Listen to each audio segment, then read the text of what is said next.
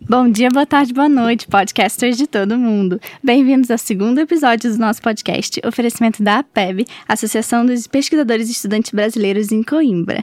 Essa voz não mais rouca que vos fala sou eu, Giovana, e no segundo episódio a gente vai conversar sobre a crise climática na vida do estudante e de todo mundo, né? A gente sabe que no Brasil não faltam exemplos de catástrofes ambientais, é, que só nos últimos dois meses foram os incêndios da Amazônia, com o Dia do Fogo, um, e o derramamento de petróleo nas praias do Nordeste. E a gente precisa falar sobre essa enxurrada de assuntos e muito mais. Então, para ajudar a gente, a gente tem dois convidados: o Fernando Jorge Paiva, dinamizador do movimento Não Lixes, e a Luísa Rocha, presidente da secção de Direitos Humanos da ACE. Gente, bom dia. Primeiro, bom dia. Se apresentem rapidinho. Bom dia, então. É, meu nome é Luísa Rocha, como já foi dito. É, sou atual presidente de direção da secção de defesa de direitos humanos, mas estou hoje aqui mais como uma pessoa e aluna universitária preocupada com o ambiente e não tanto como presidente ou, ou mobilizadora dos direitos humanos. O que não deixa né, de lado que o meio ambiente, as preocupações e a crise climática afeta diretamente os direitos humanos também. Fernando Jorge Paiva, ou Joca, como preferirem, do, do Não Lixo. Eh, bom dia a todos, estou muito contente por eh, estar aqui nesta mesa redonda para debater questões eh, ambientais que eu penso que é a questão mais importante a debater hoje em dia e arranjar aqui um casamento com a questão financeira de ver se as coisas funcionam uh, num modelo novo, porque o modelo que está institucionalizado não. toda a gente está a ver que não serve. As pessoas têm muito acesso a dinheiro e a bens materiais, mas uh, os recursos não permitem o estilo de vida que a maior parte de nós está a ter. E a universidade é um sítio ótimo para debater este tipo de ideias, porque no fundo é onde as pessoas vêm aprender algo mais no ensino superior e do ponto de vista do não lixo, eh, a parte ambiental tem que estar em todas as cadeiras, em todos os cursos, tem que ser tema de debate em quase todas as aulas, em harmonia com as outras disciplinas.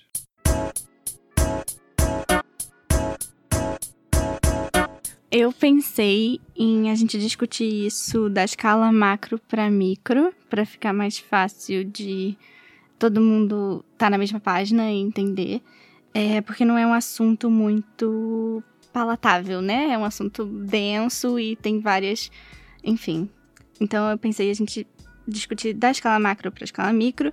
A primeira pergunta é como vocês começaram a se interessar pelo assunto? O que fez vocês uh, acordarem para isso e falarem preciso ler mais e saber mais?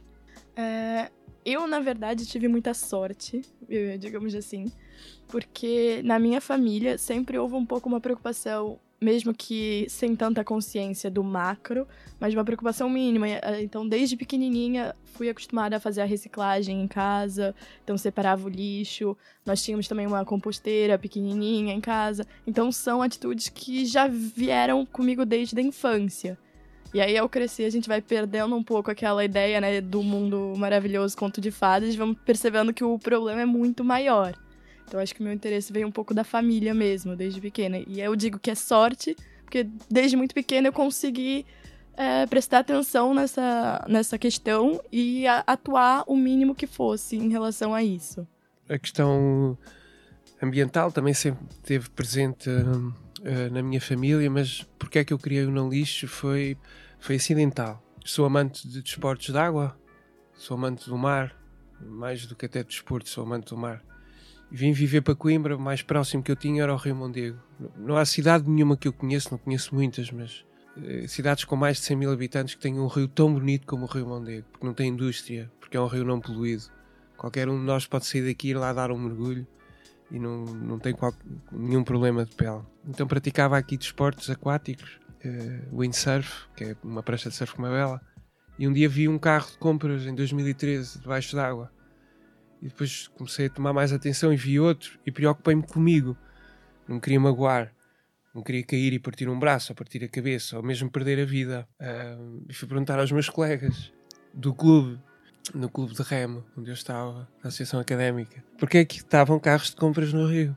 E a resposta que me deram era que no final de um desfile de, de, estudantes universitários, alguns estudantes pegavam em carros carregados de lixo e faziam um concurso a ver quem é que atirava o carro mais longe. Pronto, nasceu o não lixo a partir daí, que foi uh, por egoísmo meu, agora falando a uma escala muito micro, a mais micro possível, que é olhar para o espelho e preocupar comigo primeiro, de não me querer magoar numa, num rio belíssimo a praticar um desporto que é maravilhoso e do, pelo qual eu me apaixonei. Foi aí que começou tudo. É, eu acho que o Fernando estava falando da escala micro, mas é, na maioria das vezes é a escala micro que faz você começar a tomar atitudes, não é? Tipo, não sei, eu, eu acho que as pessoas se importam mais com o micro hoje em dia do que, do que com o macro, né? Depende.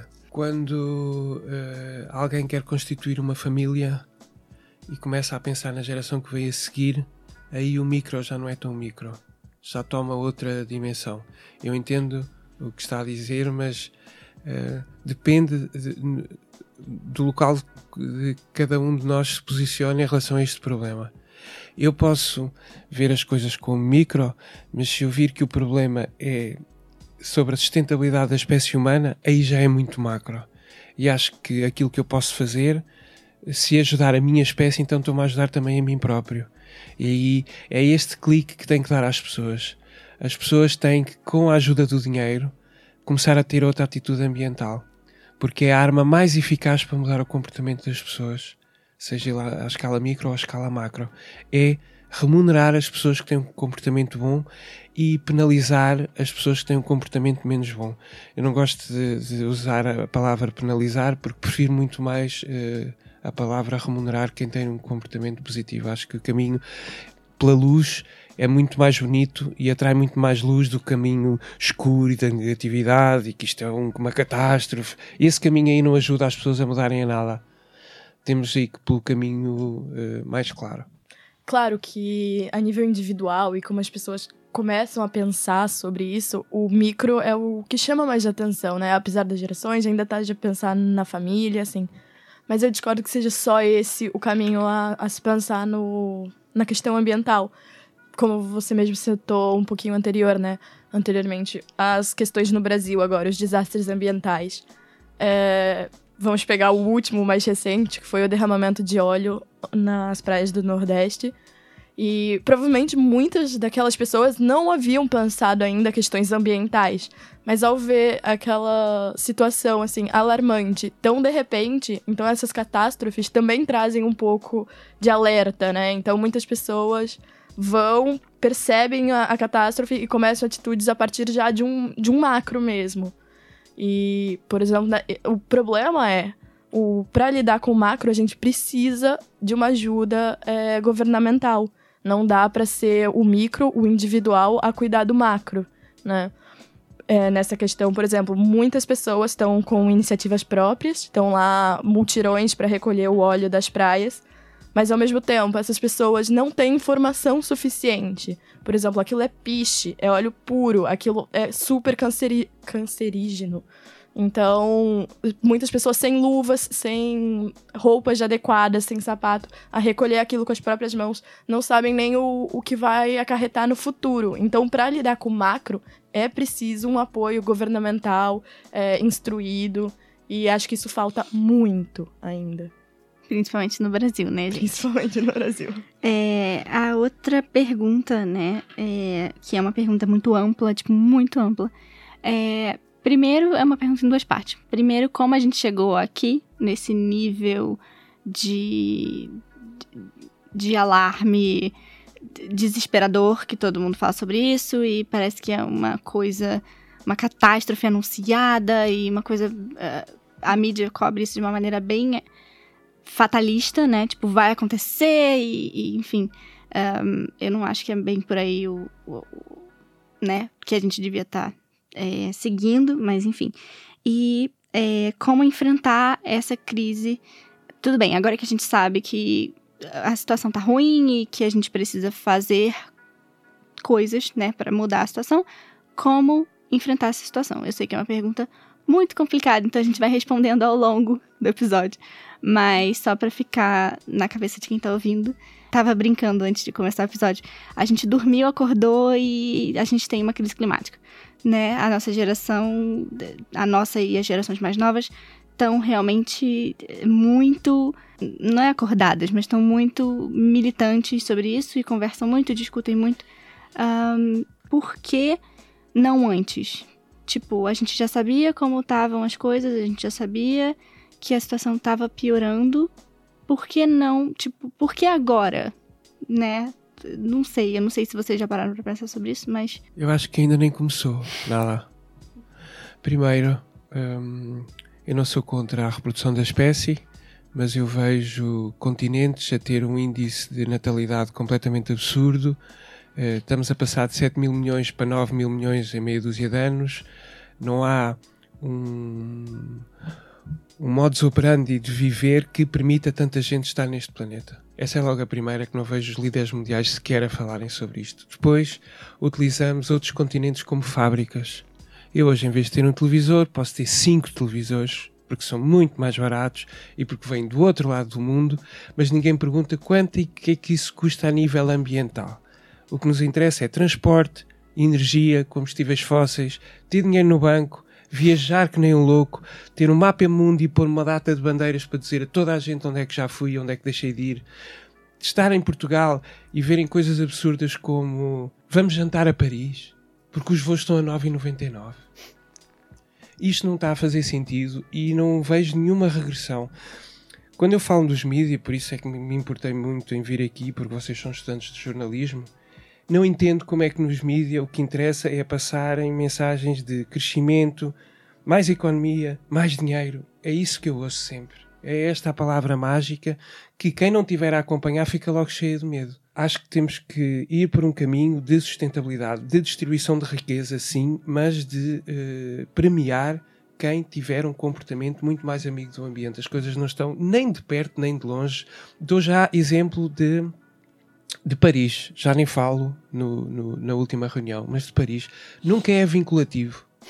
Os países juntam-se todos, acham que todos os líderes acham, ai sim senhor, temos que realmente ajudar as pessoas a ter o tipo de comportamento, estamos aí com, com problemas climáticos. Não é vinculativo, é como eu dizer agora a todos os condutores de automóvel podem ir para a autostrada, por favor andem a 120 pelo ambiente, mas se andarem a 180 ou 200 ou 240 com carros que poluam muito, não tem problema nenhum, porque já vos avisei para não andarem a 120. Não houve ainda um despertar por quem nos governa neste planeta. Como não houve, eu faço o meu papel como cidadão, a nível micro. Se macro não houve, então não espero que haja macro para eu não ter esse papel. Primeiro, não viajo. Ai, não conheces? Não, não conheço. Tento conhecer o sítio onde estou. Outra, muito simples, coisas básicas que podemos fazer no dia a dia. Visto-me sempre de branco e preto. Tenho duas gavetas de roupa. Vejo toda a gente preocupada com roupa, como eu também me preocupava. Eu queria era chegar à sexta-feira, ir a um mega shopping para ver as promoções para sair nessa noite e ser o rei da noite, ou pelo menos achar que era. Até que percebi que a pegada que existe de roupa é gigantesca. Então resolvi o problema de uma forma muito simples. Não perco, não estou a dizer para todas as pessoas copiarem, mas pelo menos mudarem um pouco. Não perco tempo a vestir-me porque visto sempre igual. Só vejo se a roupa está rota ou suja. E ninguém está à espera que eu apareça vestido de outra maneira. Se eu precisar de ir a algum, a, a algum evento, tenho um blazer. Pronto. Então reduzi a minha roupa a duas gavetas. Isto é, o que eu quero ir a dar com exemplo. Cada um de nós tem que olhar no espelho e dizer: Mas eu interesso-me pela nossa espécie, quer ser, ou gostava de viver sozinho numa ilha. Para quem gostasse de viver sozinho numa ilha, esta conversa não faz sentido. Mas quem se preocupa quem vir alguém com algum problema na rua lhe queira prestar ajuda, é desse tipo de pessoas que nós precisamos, que é com mudanças de atitudes no dia a dia. É, talvez vou voltar então um pouco na outra questão, né? Uma reflexão pessoal do porquê eu acho que agora parece que a questão climática tá tão à vista. Na verdade, eu discordo. Eu, sim, ela está à vista, mas eu discordo que as nossas gerações e as mais novas estão conscientes dela. Eu acho que é uma parcela mínima que realmente está consciente e age. E, numa, e, to, e foi o que dissemos um pouco antes de começar, né? É muito, muito legal, é muito fácil dizer sim, eu apoio o meio ambiente, vou lá, faço a minha doação de 5 euros, né? Que foi o que você falou no começo. É muito fácil fazer isso. Eu dou uma instituição e ele faz o trabalho por mim. Mas porque é uma sociedade que tá acostumada a pagar pelas coisas com dinheiro e achar que tá resolvido e não realmente a pegar e fazer. Então, pegando aqui as questões das roupas, por exemplo.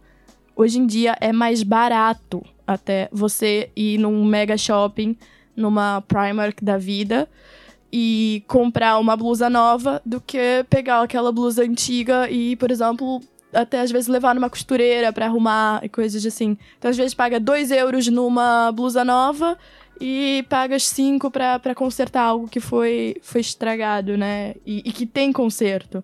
Então, acho que é, é, muito complicado da gente lidar né, com essas relações. E é mesmo uma questão de preferência, de, de pensar e, e agir. E acho que as gerações anteriores, um, não tinham tanta informação sobre. Hoje em dia as informações voam, né? A, a ideia da, da aldeia global, onde todo mundo consegue saber tudo do mundo inteiro rapidamente. Então as informações voam, mas ao mesmo tempo é tanta informação e misturada com tanta informação, vou abrir aqui uma aspas, mas inútil mesmo, né? E informação falsa, que as pessoas já acabam perdendo é, o foco então, é, é muito mais falado, sim, hoje a crise, crise climática, mas as ações eu acho que não mudaram tanto ainda. Né? A consciência mesmo ainda não mudou tanto. Gente, tô aprendendo muito. Obrigada por vocês estarem aqui, juro. Porque eu tinha uma visão um pouco, tipo, ai, tá tudo dando certo, e a nossa geração tá se mobilizando, e vai ficar tudo bem. Eu acho que era a otimista em mim tentando não ficar muito triste, mas enfim. É, eu acho é, uma coisa que é muito importante a gente falar é que também, por um, por um lado mais positivo, a gente já enfrentou problemas clima climáticos antes, né? É, estamos enfrentando o, o, a recuperação do buraco na camada de ozônio até 2050. Se a gente continuar assim, vai estar tá bem melhor, vai estar tá quase fechado.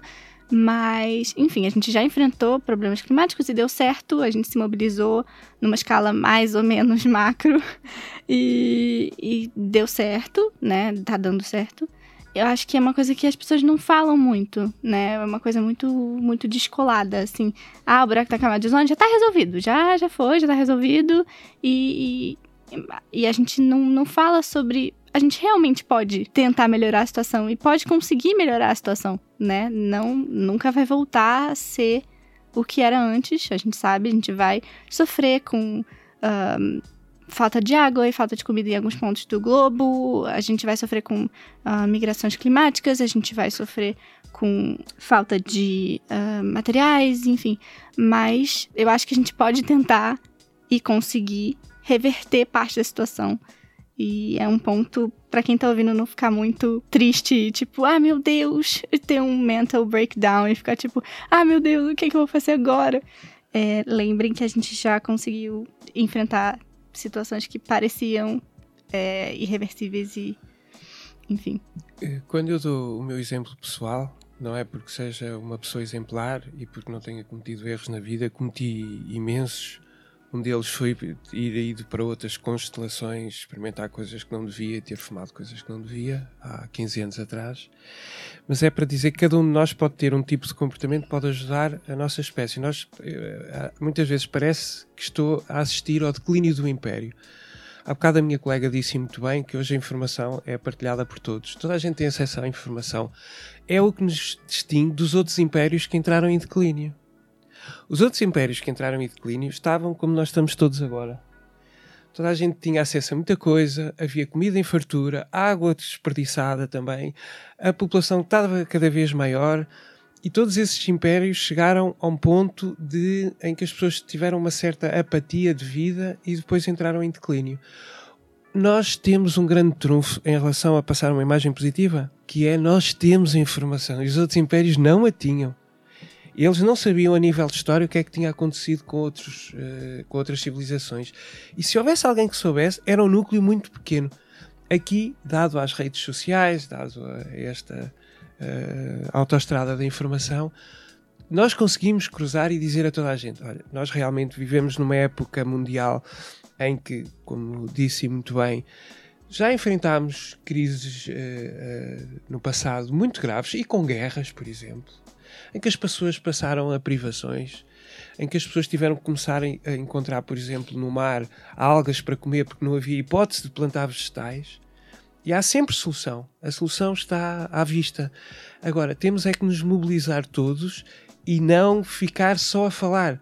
Isto é importante estarmos aqui a debater ideias. Eu acho isto super importante. Mas o que me interessa era quem nos ouça dizer assim. E pegando na roupa outra vez, que é um exemplo muito simples, porque todos precisamos de roupa todos os dias.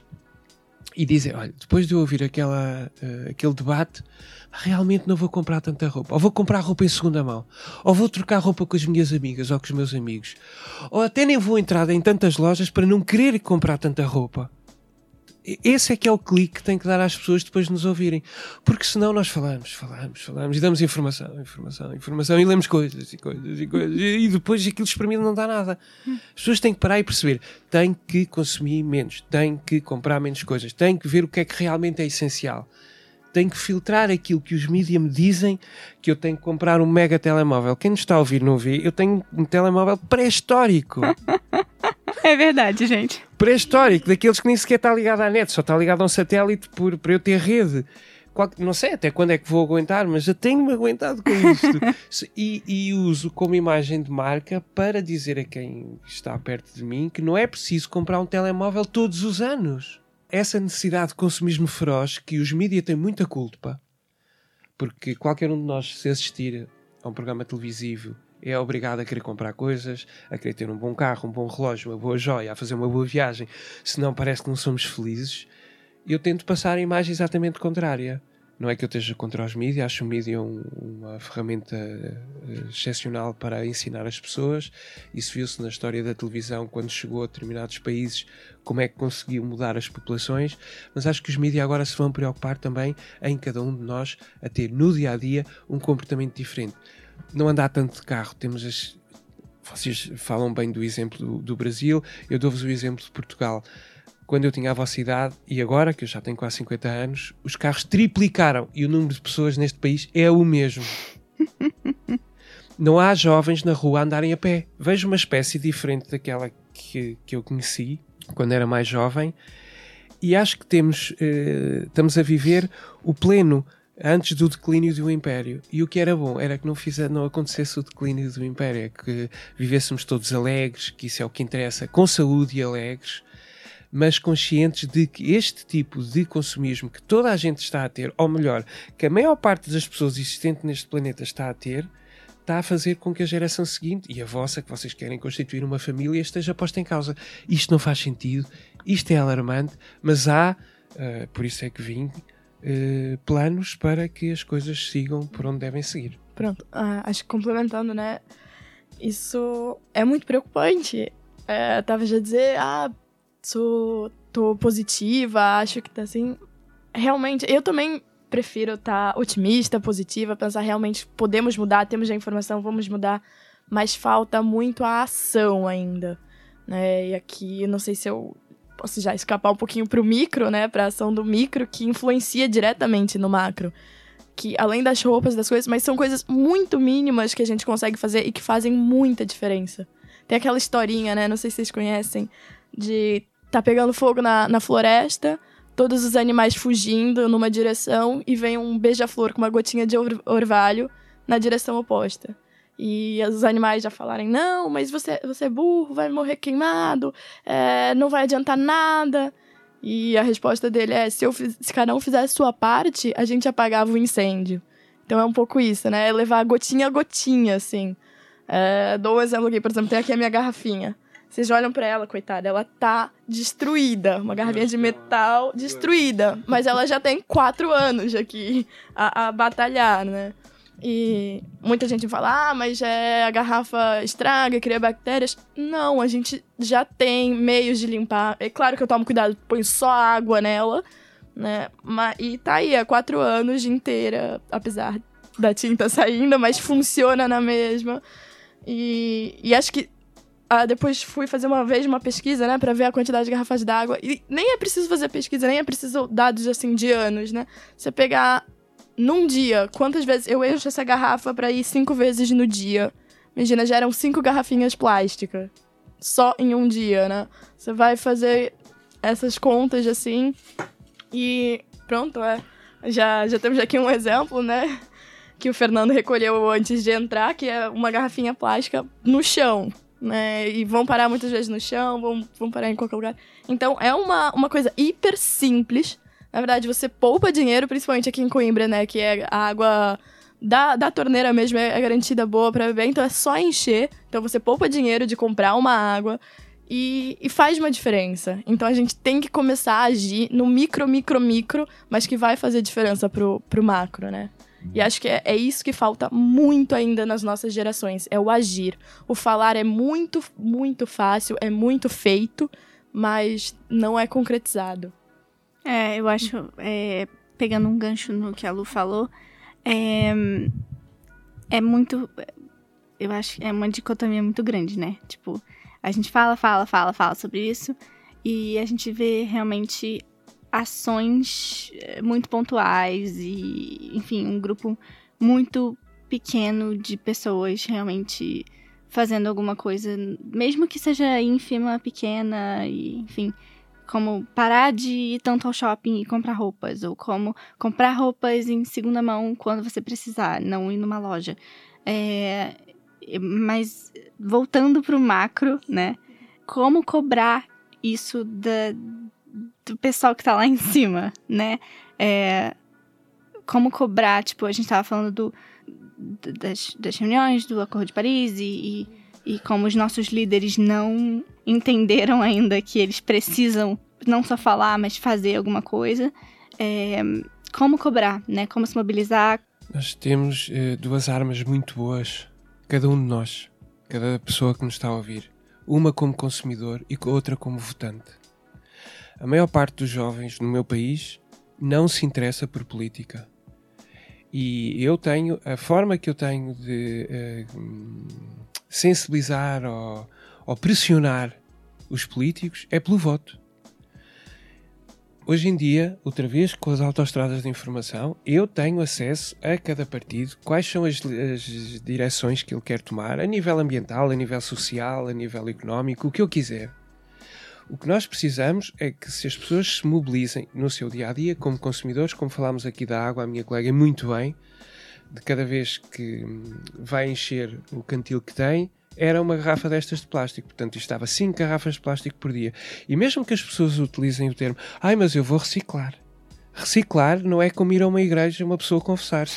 Porque reciclar é destruir o plástico para transformá-lo noutro tipo de plástico. É melhor do que pôr no lixo indiferenciado. Mas polui no mesmo. Polui na mesma e precisa de imensa carga energética para o fazer. E há outro uh, exemplar que eu trouxe, eu trouxe três, que é, para quem não consegue ver, como é óbvio, um, o plástico uh, mais fraco, que não interessa à indústria transformadora. Eu tenho um, um, exemplo daquele plástico que nós utilizamos para bolos ou para t-shirts, ou aquele plástico que se parte. Este está a ser um problema ambiental que as pessoas têm que perceber que o plástico não, se, não desaparece na, no meio ambiente. O plástico foi inventado há 80 anos, é zero. Sou contra o plástico? Não sou nada contra o plástico, de todo. Estamos rodeados aqui de plástico, computadores, cadeiras, telemóveis, frascos, garrafas.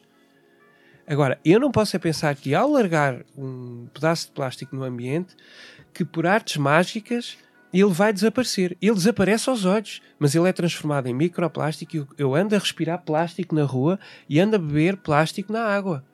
E isso não acontecia há 100 anos atrás.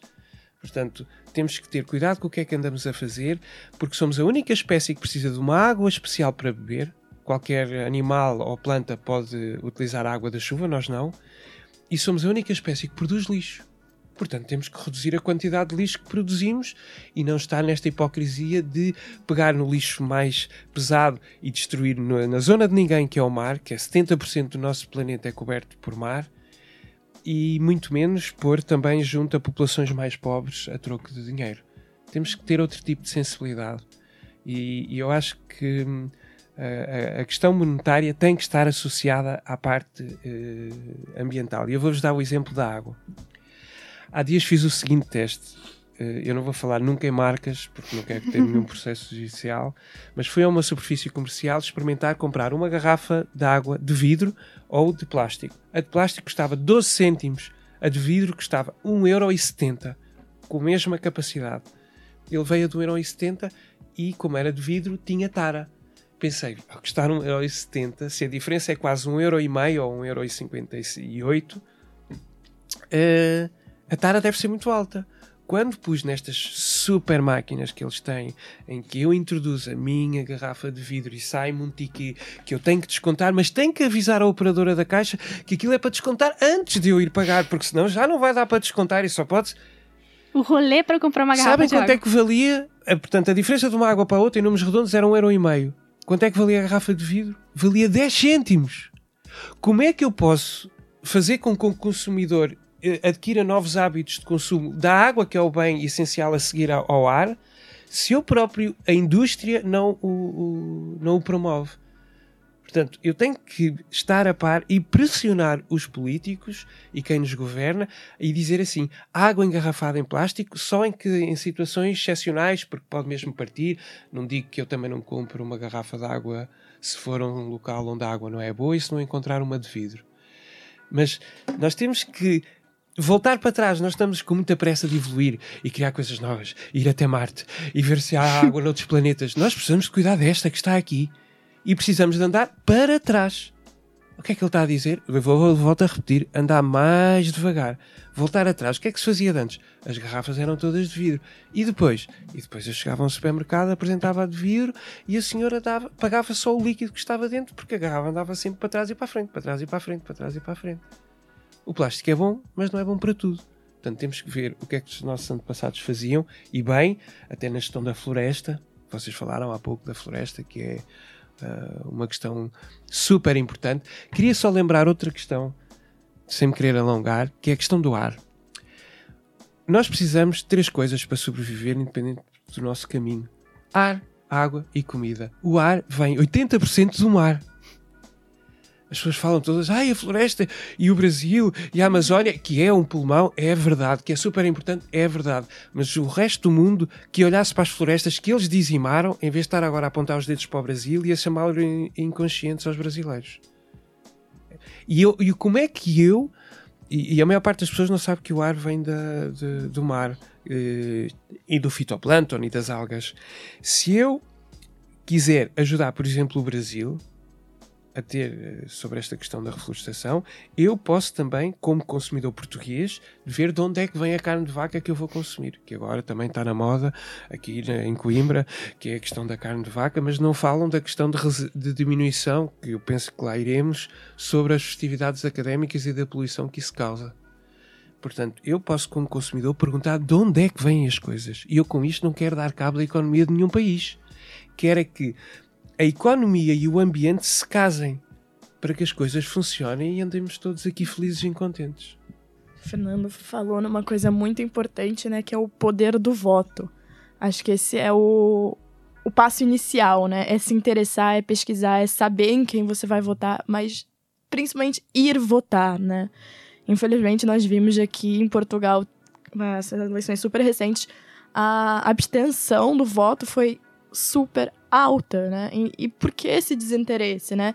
Numa era que a gente tem tanta informação, que a gente tem o conhecimento, ir votar é ir lá um pouquinho, rapidinho, sabe? E as pessoas só não vão. Ou porque acham que não vai mudar nada, ou porque preguiça mesmo, desinteresse. E, a- e essa é a nossa maior ferramenta. Mas é importante lembrar também que, mesmo em, em ambos os casos, mesmo que aquela pessoa que você votou suba ou não pro governo, você tem o direito e deve ir atrás, ver se as propostas estão a ser cumpridas, deve cobrar quem está lá, né? Deve cobrar a liderança. E acho que além né, do voto, que é um dos nossos poderes, a gente tem voz. E nessa mídia, assim, né, a gente consegue juntar muita gente. Quanto mais vozes juntos, melhor a gente é ouvido. Então acho que a gente tem que lembrar que a gente tem voz, que a gente pode falar. Então, né, comentamos um pouquinho antes de começar o podcast da Greta também. E se você falar, ah, mas eu sou só eu, sou só eu. Gente, ela era uma menina, uma menina de 16 anos que iniciou um movimento mundial, né? Então, não, essa desculpa de, ah, mas se só eu mudar não adianta. Adianta, adianta. A gente tem que lembrar que a gente tem voz, a gente tem poder, né? Acho que a gente esquece um pouco isso, fica muito acomodado de tudo bem, eu contribuo aqui com o dinheiro e fazem por mim. E esquecemos que a gente também tem o poder. E esse poder para cobrar aqueles é, que realmente têm o poder institucional, né, de mudar. Então a gente tem o poder para cobrar os governos, que por sua vez têm que tratar, por exemplo, dos combustíveis fósseis, que realmente nós não temos tanta capacidade, a não ser na redução do plástico, que vem de combustíveis fósseis, é, no dia a dia e coisa assim, mas na ca é, capacidade macro, realmente, um indivíduo não tem poder.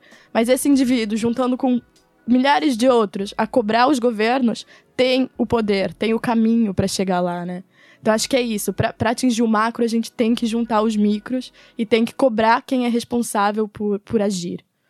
É, só duas notas no que a Lu estava falando. É, ela falou da Greta. Para quem está ouvindo e não sabe, Greta é Greta Thunberg, é uma menina é, sueca de 15 anos, pelo menos em 2018. ela tinha 15 anos quando começou tudo isso. É, ela começou a protestar é, fora do parlamento sueco. Ela ficou uma semana protestando para a Suécia tomar medidas mais. Um, providências mais fortes contra a crise climática. E isso começou, esse protesto dela sozinha, é, iniciou o Fridays for Future, que é um movimento estudantil é, de protesto. Então, às sextas-feiras se fazem protestos em alguns países. Enfim, também deram nome a isso de greve climática aqui em Portugal. Quem é responsável por esse movimento é a greve climática estudantil de Portugal. E outra coisa que é, eu acho muito interessante também de falar, esse negócio do macro das instituições e realmente de cobrar quem tem, quem pode, quem tem o poder. A Universidade de Coimbra mesmo é, adotou um projeto é, 2030, que é um projeto que pretende é, anular as emissões de carbono e eles estão tomando várias medidas é, para serem uma universidade mais verde e adotarem comportamentos mais conscientes. e não, não tiro o mérito disso. Estão substituindo as garrafas plásticas nas cantinas por garrafas de papelão. Eles estão instalando painéis solares e, e enfim. Mas se a gente parar para olhar com uma lupa um pouquinho mais, uh, né, um, um senso crítico um pouquinho mais apurado, você vai na Xerox aqui de Coimbra, né, onde os alunos fazem as cópias do, dos trabalhos e imprimem tudo, e são desperdiçadas toneladas de papel toda semana. No papel não é reciclado. Aqui se usa folha branca. A gente não recicla papel. É, você olha para o desperdício de comida nas cantinas e é abissal. O número é ridículo. É, você olha para a faculdade e as luzes estão sempre acesas. Não importa a hora. A faculdade está toda fechada, mas ainda assim as luzes estão acesas e ficam acesas a noite inteira. Um desperdício de energia desnecessário. Isso e várias outras coisas. Então a gente começa a pensar: é para promoção e para o marketing e para né, e para propaganda ou é para o planeta, né? É uma coisa que me deixou muito fazendo a pesquisa, fiquei muito alarmada, né? Um, eu, não, eu não defendo uh, quem quer que seja ou não apoio quem quer que seja. Defendo ou apoio causas. Sobre essas questões, as três, uh, o que preocupa no lixo é a parte do lixo. Mas sobre o papel, acho que hum, a nossa que a universidade ou que mesmo o modus operandi da sociedade está no caminho de deveria estar no caminho de reduzir a quantidade de papel tal é tais são os dispositivos uh, que temos uh, à mão. Sobre o desperdício alimentar é algo que me preocupa muito e me preocupou também uh, agora a quando do, do desfile da latada com a quantidade de desperdício que vi e mais uma vez refiro que acho que estamos no apogeu do, do império e à beira do declínio e poderemos eh, cair ou não, dependendo da, da nossa mudança de atitude. Sobre a luz, acredito que eles possam uh, justificar-se com uh, a parte da segurança e pelo facto das lâmpadas agora LED terem um, um consumo muito menor do que tinham as de halogénio. Não vejo a balança a ficar equilibrada a nível macro mundial, com tantos carros eco, com tantas luzes LED, com tanta mudança de papel, porque agora não é necessário, porque eu com o telemóvel consigo ter acesso ao que eu teria apenas numa biblioteca, não joga. Isto é, a espécie humana, com a sua criatividade e com a evolução tecnológica, não está a conseguir dar eh, resposta às emergências climáticas.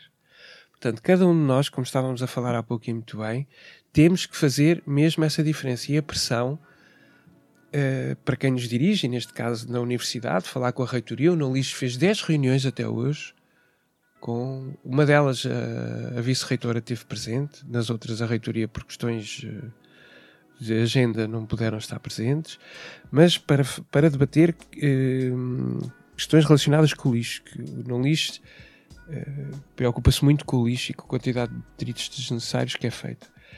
Desde 2013, quando eu contei a história de retirar os carros de compras do Rio Mondego, até hoje foram feitas 10 reuniões. Reitoria, Câmara Municipal de Coimbra, Politécnicos, Associação Académica, Instituto Miguel Torga, Escola de Enfermagem, uh, hipermercados, Polícia de Segurança Pública, todas as entidades que mandam, umas mais, outras menos aqui, para se debaterem este tipo de questões e foram apresentadas também soluções muito simples e execuíveis e de com vontade que, que faziam toda a diferença a nível de, de, de chegarmos ao tal caminho de, de, 2030 termos outro tipo de imagem, mas que podem ser feitas já agora para a queima no próximo mês de maio. Há, há questões que estão aqui em cima da mesa que depois não jogam com esta vontade eco que nós vemos determinado tipo de dirigentes a terem. Eu, como uh, representante do Não Lixo, uh, sinto-me agradado com uh, a vontade que as pessoas demonstram quando dizem sim senhor, isso realmente vamos debater, mas depois fico triste quando na prática as coisas não tomam o, o, o, caminho que deveriam ter. Eu não sei se nós mais à frente vamos falar sobre as questões das festividades e aí eu poderei dar números que demonstram a minha tristeza neste assunto, porque sou um cidadão comum. Não sou ninguém. Uh, sou tipo um colibri que anda aqui a voar de um lado para o outro com uma gota de água na ponta do bico. É, tratando agora, né, um pouco da universidade mesmo, que é o meio que estamos inseridas aqui. É, foi. É, vou pegar aqui na, na questão, né, que explodiu um pouquinho antes da festa das latas, que foi a tal da, da carne de vaca. É, fez tanto alarde é, como se fosse a questão central. E não é, né? Não, não é a questão central. É, e depois também, de tanto falarem, falarem, e eu fiquei assim, mas eu não lembro de ver carne de vaca realmente a ser servida nas cantinas, né? Tudo bem que eu frequento só as cantinas do Polo 1, assim, mas não me lembrava. E fomos fazer uma pesquisa lá na, na secção, né? De onde vinha a, as tais das toneladas de carne de vaca. E na verdade é um número quase insignificante comparado ao restante do, do menu da, das cantinas. Uma vez que as carnes de vacas, na verdade, são, em sua maioria, provenientes, por exemplo, dos hambúrgueres e das almôndegas que são feitas. E os hambúrgueres são aquele plano B. Quando acaba a refeição do dia, eles têm esse plano B, que são os congelados de hambúrgueres, e servem assim mais tarde, né? E, e, a maioria, assim, a grande parte era disso, ou das francesinhas, que são servidas perto do, do polo de desporto e assim. Mas é, é uma questão quase mínima, né? E, e acho que o reitor da universidade, e agora eu vou ser um pouco parcial mesmo, né? Pecou um pouco a trazer é, essa questão como central num, num discurso de abertura, né? Quando ele podia ter trazido tantas outras questões, a agenda como um todo, né? O, outros planos para o desenvolvimento sustentável. E ele pecou em pegar uma questão tão, tão micro que acabou virando mesmo piada, né? Então foi o seu efeito oposto, que era para ser uma, uma coisa positiva, né? Tentar reduzir a pegada de carbono, acabou virando uma, uma chacota mesmo, uma piada, e, e perdeu-se a, mo a, motivação. É, a universidade precisa sim tomar atitudes. É, por exemplo, eu não vejo dentro, pelo menos aqui no Polo 1, onde eu tenho mais, mais acesso, é, caminho mais, eu não vejo é, lixo reciclável, por exemplo, né, dentro da, das faculdades. Eu não vejo é, os copinhos nas máquinas de café, por exemplo, são todos plásticos ainda, que é, várias questões micros que dá para ser mudado facilmente e, e que precisam ser tomadas atitudes, além das atitudes mais, mais macro, né? E, mas a questão não é só a universidade, eu acho. Não é só. Claro que a universidade tem que agir, tem que oferecer as opções para os estudantes, de, de, as opções mais sustentáveis, mas os estudantes também precisam mudar. Né? Então, acho que tem, tem um peso assim dos dois lados. É, vamos botar fogo no parquinho agora, vamos aproveitar já esse gatilho aqui e começar a falar da latada. E é, para quem não sabe, é, a Latada é uma festa tradicional aqui de Coimbra e todos os anos é celebrada, tanto a Latada quanto a Queima das Fitas, são duas festas muito tradicionais, mas que, como a gente já falou aqui antes, produzem muito, muito, muito lixo, uma quantidade abissal de lixo. É, e é, eu acho muito interessante, foi por isso, na verdade, foi daí que eu conheci vocês, né? Que foi a. Um, é preciso ter lata, a iniciativa que. Tem que ter lata, perdão. É, a iniciativa é, da é, de Direitos Humanos, do Grupo Ecológico e a Greve Climática Estudantil. Lu, muito obrigada. É, eu acho que vocês, por favor, botem fogo no parquinho, falem sobre isso, o que vocês viram, os números, a gente precisa saber. É, acho que vou começar só porque nomeou justamente a nossa campanha, né? Na verdade, essa campanha surgiu numa das nossas reuniões da secção de direitos humanos, é, onde estávamos a debater é, e também informar, temos muitas pessoas novas chegando agora, e informar um pouco o que era a festa das latas e assim. E a questão foi muito trazida, né? A quantidade do lixo, e começamos a debater. E foi uma reunião bem, bem fogo no quente, bem fogo no parquinho mesmo, assim que a gente brinca, né? Uh, as pessoas se mobilizaram muito e queriam saber mais. Então, a partir dessa reunião veio a ideia, e se a gente fizesse um, o mínimo que seja, né? Se a gente fizesse um pouquinho também, chamasse mais atenção. Já existe, né, o movimento ali da Não Lixes, que é essencial nessas festas. O Fernando vai poder falar. E, e então a gente falou, tá, os carrinhos já estão ali, mas, mas não é só isso, né? Não, não, a gente precisa chegar no máximo de pessoas possíveis. E fomos falar com o grupo ecológico e as meninas também adoraram. E depois tínhamos é, uma representante também da greve climática na reunião que falou: não, a gente apoia, vamos fazer, vamos tentar chegar a todos. E, e surgiu um pouco mesmo dessa necessidade de se fazer algo, né? E agora, falando um pouco do nosso, da nossa parte. Então, além da campanha online, que é uma coisa simples, fácil de fazer, a gente conversa, né? E chega bastante gente para conscientizar. No dia mesmo do, do cortejo, nós. É, re... aliás, não vou nem falar. Vou falar antes do, do dia do cortejo. Nós lançamos a ideia de fazer recipientes para recolha do lixo, recicláveis, né? E a nossa ideia foi pegar aqueles garrafões de água de 7 litros, mais ou menos, cortar a parte de cima, pôr nos carrinhos para ser uma, uma latinha para recolha de lixo mesmo.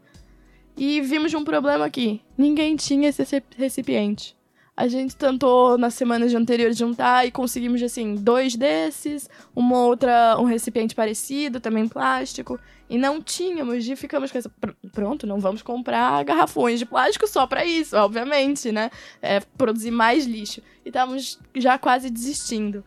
E aí, no primeiro dia de recinto, lá embaixo, né, no, no Parque das Canções, eu, nós estávamos com outra ação contra o assédio, e eu comecei a reparar na quantidade de recipientes desses que os estudantes levam com bebida e abandonam pelo chão.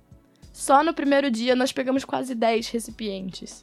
Né? Recolhemos, eu e mais uma amiga que estávamos a trabalhar, e trouxemos para cima. Lavamos, abrimos, E eu sei que no, no dia do cortejo nós tínhamos já para ir 30 recipientes para recolha de lixo, assim como garrafinhas que também pequenas que usamos para recolha de beatas, né, bituca de cigarro, que, que é outro problema que as pessoas não percebem que é lixo também e deitam ao chão, jogam fora assim normalmente.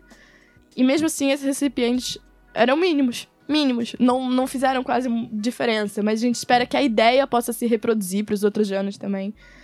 Mas. E mais que isso, né? Ao, ao, distribuir esses recipientes, depois, logo no comecinho do cortejo, estava marcado para o encontro às 15 horas lá em cima, para o cortejo acho que saía às 15. Não, não sei, eu saí às 16.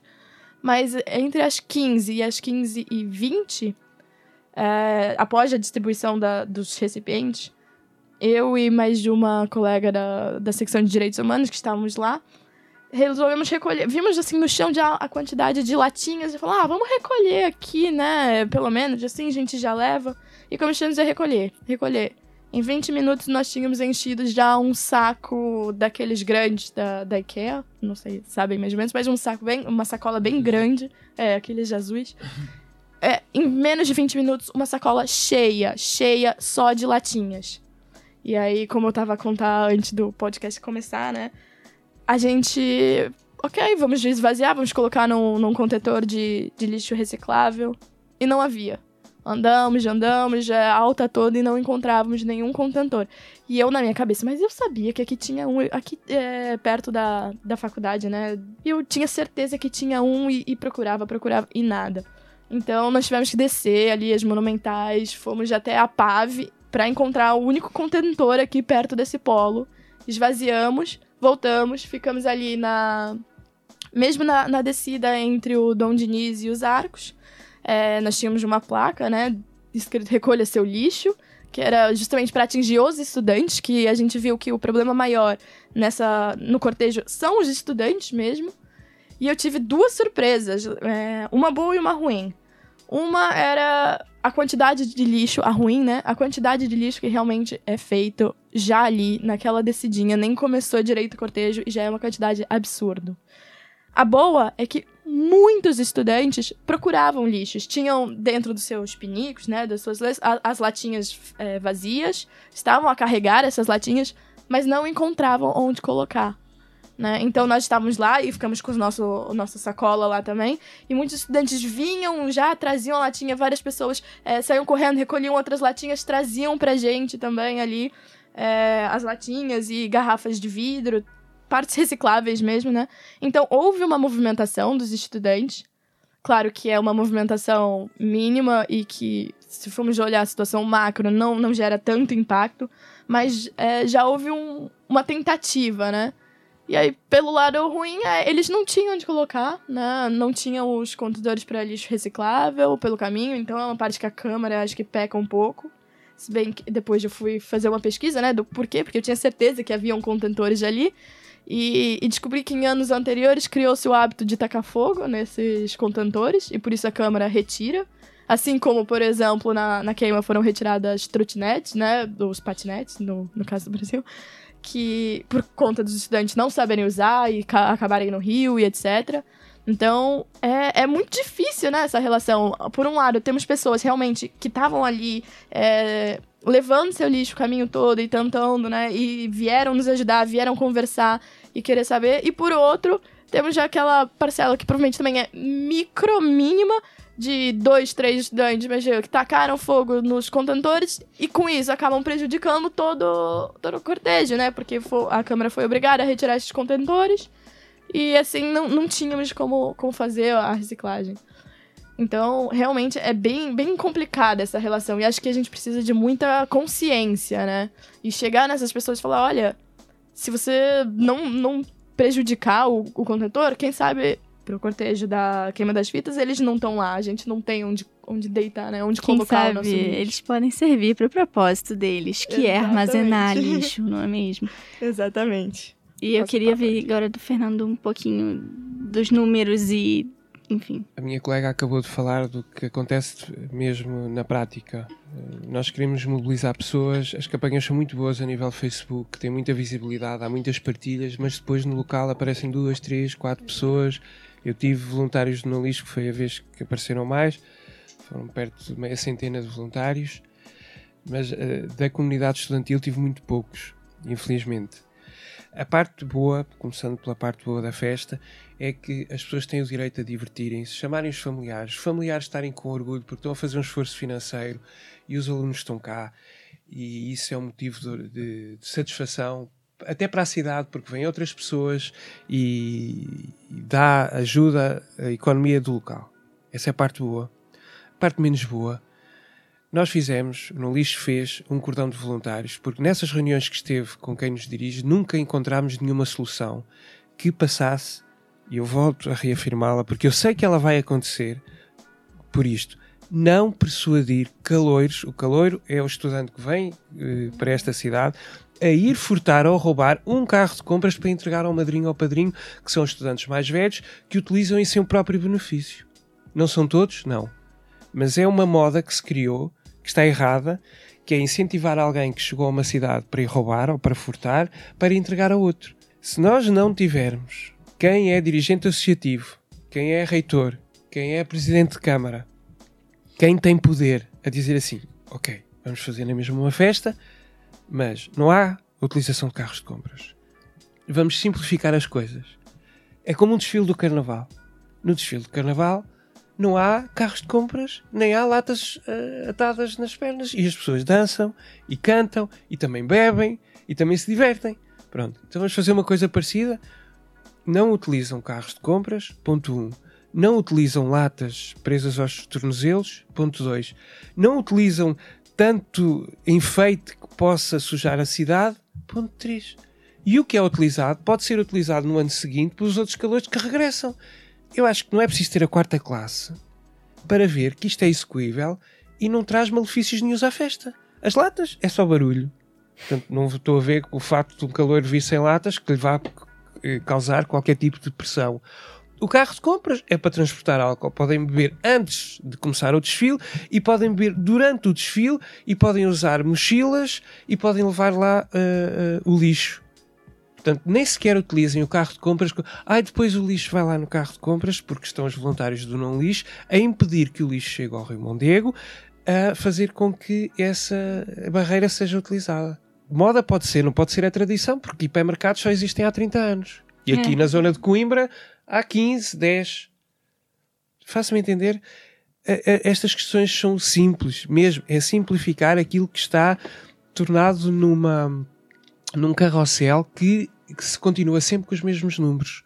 Os números de carros de compras mantêm-se todos, fazemos grandes campanhas, aparecemos nos mídia, mas os carros de compras mantêm-se. Porquê? Porque não há um modus operandi diferente e não há ninguém que tenha a coragem de dizer assim: vamos mudar a forma como nos estamos a divertir, porque não nos divertíamos assim e agora isto está a causar problemas ambientais. Claro que se isto não causasse problemas ambientais, estava tudo bem podiam até furtar os carros que quisessem e depois podia haver seguro e podiam atirar para o rio porque o plástico era biodegradável e porque. Estão a entender? A questão que aqui que está em cima da mesa é a sobrevivência da espécie humana. Mais produção de coisas põe em risco a nossa espécie, toda a gente sabe mais lixo, põe em risco a nossa espécie, toda a gente sabe. Poluir o rio onde eu vou buscar água doce também não faz sentido porque eu preciso de água. Então, este tipo de desfile não faz sentido. E o desfile que se avizinha, que é o da queima das fitas, menos sentido faz. Porque se, nós, se eu falei aqui em 20 contentores de 800 litros de lixo indiferenciado que foram por nós cheios, com a ajuda também de, dos hipermercados e, de, e da Câmara, que também nos ajudou. Atenção, o apoio que foi pedido o não lixo é, é uh, reconhecido e é prestado. Mesmo. Não é, é aquele apoio que eu gostaria de ter, porque acho que não sou nenhum iluminado, mas gostaria que, é, que fosse uma festa limpa, porque já fui estudante universitário, o meu percurso eh, não o terminei, mas no tempo em que eu fui estudante, nos anos 90, não existiam carros de compras, não existia uma brigada de, de 70 funcionários de uma Câmara com 30 e tal meios mecânicos a limpar o que quer que fosse e divertíamos na mesma. Também sabia dançar, também sabia beber, também sabia ficar para lá de Bagdá, permitam uma expressão. entramos em excessos em que as pessoas assistem, está tudo bem, não são uma boa imagem para nem para a Universidade de Coimbra, nem para a cidade de Coimbra, nem para o povo português, porque eu conheço pessoas do Brasil que vêm aqui com a ideia que isto é uma festa magnífica e que ficam escandalizados, principalmente na queima das fitas, com a quantidade de latas. Nós vamos assistir a uma festa com 110 carros alegóricos, em que cada carro leva 4 mil latas de cerveja. Umas que são quentes, outras que são frescas. As que são frescas são para beber e alguém se lembrou que deveríamos regar os nossos colegas e quem estivesse a assistir com álcool. E o que é que isto fez? fez com que a produção de lixo tornasse exponencial. Não se atire é lixo para o chão. É simples. Eu não vou fazer uma festa de desperdício. O que estamos a, aqui a debater é que este tipo de comportamento tem problema para todos com, com, tanta informação que a gente tem, mas e mesmo assim ainda existe esse discurso de ah, não tem problema, tem lá o pessoal da não lixo já recolheu os carrinhos, eles são devolvidos. Mas não sabem, por exemplo, os carrinhos do supermercado, as rodas, por exemplo, vou pegar um exemplo super, sim, su, super simples. As rodas são feitas para fluir naquele chão liso de supermercado. E elas têm aquele, muitas vezes aquele encaixe que é para ir nas esteiras e assim. E numa rua com essa calçada portuguesa cheia de paralelepípedos, essas rodas deterioram-se. Sabe? Muitas rodas têm que ser trocadas, os carrinhos têm que ser reformados. Isso gera mais lixo ainda. Mesmo que aquele carrinho seja devolvido ao hipermercado, ele muitas vezes vem danificado e acaba gerando mais lixo. Então, a gente não pensa nas consequências das nossas ações. Claro que é muito divertido, tá ali com os amigos, festejando, não sei o quê. Na, na queima das fitas também, é, estar ali no meio cria esse sentimento, mas a gente não pensa nas consequências. E a gente tem que começar a pensar um pouquinho nessas consequências também, né? Do, do depois. Você estava aqui falando eu estava pensando muito aqui na Belle Époque, né? Naquela época onde tudo era pleno, tudo era ótimo e os recursos eram vastos. E depois na, na Grande Depressão e na, nos tempos sombrios que se seguiram. E eu acho que a gente está realmente nesse ponto, né? Como o Fernando já falou várias vezes é, eu acho que a gente não pode mais se dar ao luxo de manter tradições, é, esses padrões de comportamento que a gente tem como justificativa de uhum. um ah, porque é assim que sempre foi feito. Enfim. Eu acho que é isso, gente. Esse podcast é bem polêmico. É. Posso é... só colocar aqui mais uma. Vai com né? Deus. É, você trouxe aqui a palavra né, da tradição e, e do ser ou não ser. E, claro, o roubo dos carrinhos e esses excessos, a gente já sabe, a gente sabe que não é tradição, né? E mesmo aquilo que, que, que seja tradição, pode e deve muitas vezes ser repensado, né? Há tradições boas e há tradições que são más. Então a gente tem que pensar, será que aquelas coisas que realmente são tradição são tradições boas? E, e acho que principalmente aqui em Coimbra, a ideia da, da tradição acadêmica não deve ser ligada a, a coisas tão pequenas, né? Tão simples como ah, a festa das latas e a festa da queima das fitas. Duas coisas assim, pontuais específicas. Não, Coimbra é um, um centro, né? Educacional é um, é, e político de Portugal, muito também. E, e, é um lugar onde nascem muitas ideias, muitas coisas. E eu acho que a tradição acadêmica aqui de Coimbra tem que ser uma tradição muito mais consciente. Né? A, e agora eu vou puxar aqui um pouco o pé da, da associação acadêmica mesmo, né? que, que é uma associação com muita história e teve muita história de luta mas que dos últimos anos para cá parece que vem morrido. E parece que o papel da associação acadêmica é fazer a diversão dos estudantes, quando deveria ser um papel é, de ativismo, de consciência, né?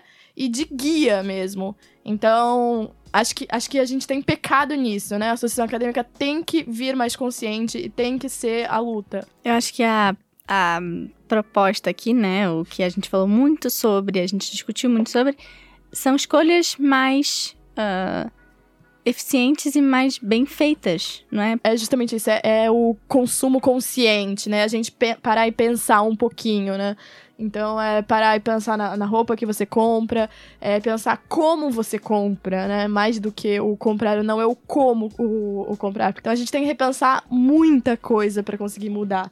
É, do micro, né? De ter a sua garrafa, de vai fazer compra, não não trazer aquele saquinho plástico para pegar as verduras, assim.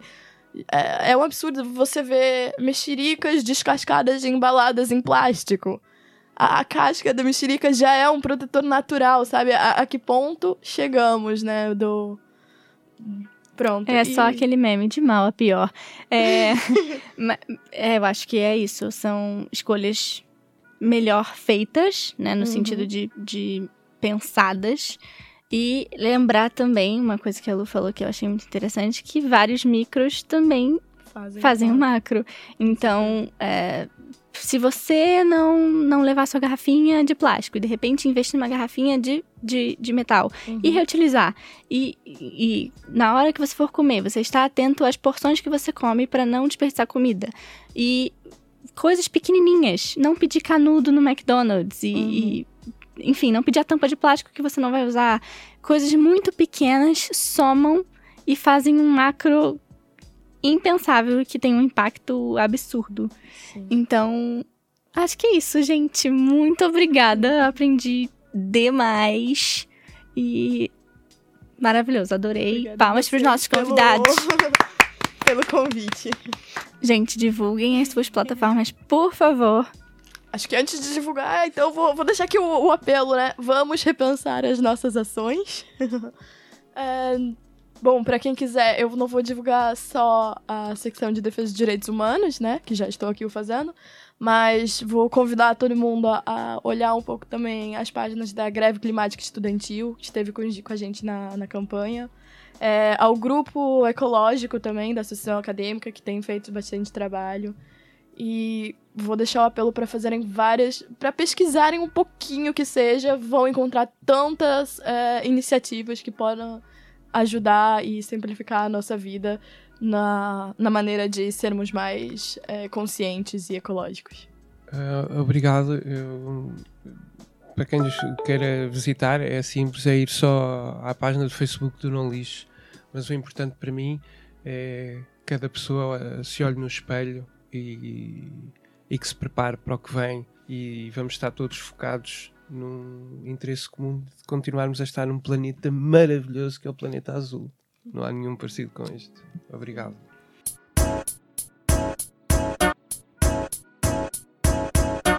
Para finalizar, a gente queria agradecer a Ação de Comunicação do Departamento de Filosofia, Comunicação e Informação por ter cedido a sala. E muito obrigada por ouvirem, gente.